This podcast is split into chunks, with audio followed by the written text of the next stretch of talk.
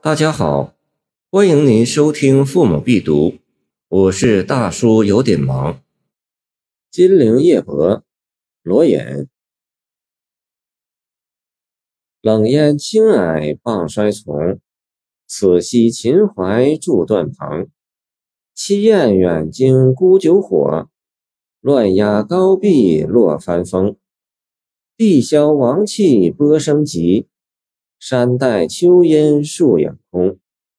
六代精灵人不见，思量应在月明中。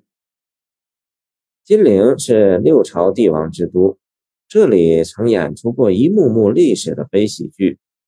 穿城流过的秦淮河是目睹这些历史变迁的见证者。历史迈入晚唐，昔日占六代豪华的秦淮河，在冰火余劫之后，呈现出寒水烟笼、萧条冷落的衰败景象。在一个秋色迷离的傍晚，时尚不第、传世诸侯、殷人成事的诗人罗隐，泊舟秦淮，目击眼前衰景。白云苍狗的沉寰之感涌上心头，他提笔写下这首吊古悲今的伤心之诗。冷烟青霭衰丛，诗一开始就以愁惨之墨绘出一幅惨淡的秦淮秋明图。在这令人惆怅伤心之夜，一只旅船缓缓地向河岸靠去。首联在写景叙事中点出夜泊金陵时题。其中“断棚”二字用得极巧妙，秋蓬根断，随风飘荡，来去无所，正与诗人身不由己的漂泊生涯。而“蓬”因与船篷之“篷”相同，筑篷有言筑篷，即泊船，故“篷”字之用在一石二鸟，既叙事又写情，且富于形象。中间两联写夜泊秦淮所见所闻。夜色初降，河岸上刚点燃的几处酒店夜火，惊起了水边草丛中栖息的争雁，传来阵阵凄厉的鸣叫和鸟翅扑打声。旅船近岸，风帆下落，盘旋在桅杆四周的昏鸦纷纷惊叫着高飞躲避。啊，昔日歌吹动地、灯火彻夜的秦淮河！如今竟成了争艳寒鸦的世界。在这去季的秋夜中，远处大江的涛声显得格外清晰，格外急促。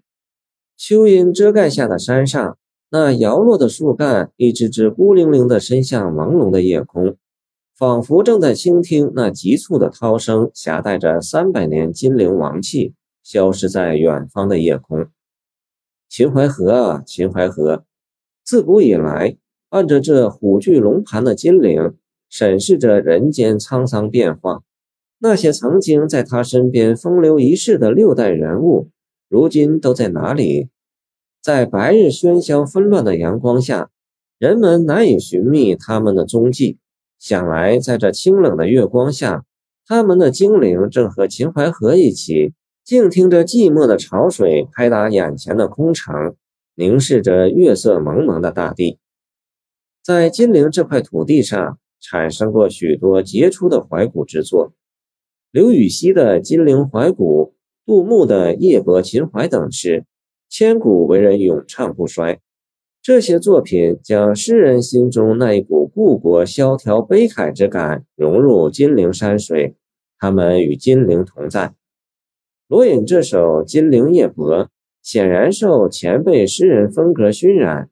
但他能够在被白居易称为后之诗人无复措辞的刘禹锡的《石头城》之后，跻身金陵怀古诗精品之列，这不仅得力于为人激赏的“六代精灵人不见，思量应在月明中”的名句，更在罗隐一生身的个性特色，即偏偏皆有喜怒哀乐、心智去旧之语，而终不离乎一身。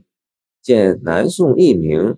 同江诗画，正因为罗隐身当末世，所以他有深沉的盛衰兴亡的历史意识；正因为他处于军阀混战、兵火遍地的乱世，所以他的生命价值感更加强烈；又因为他一生坎坷，敢于折发，为人记恨，所以他对人生的凄凉体会更深。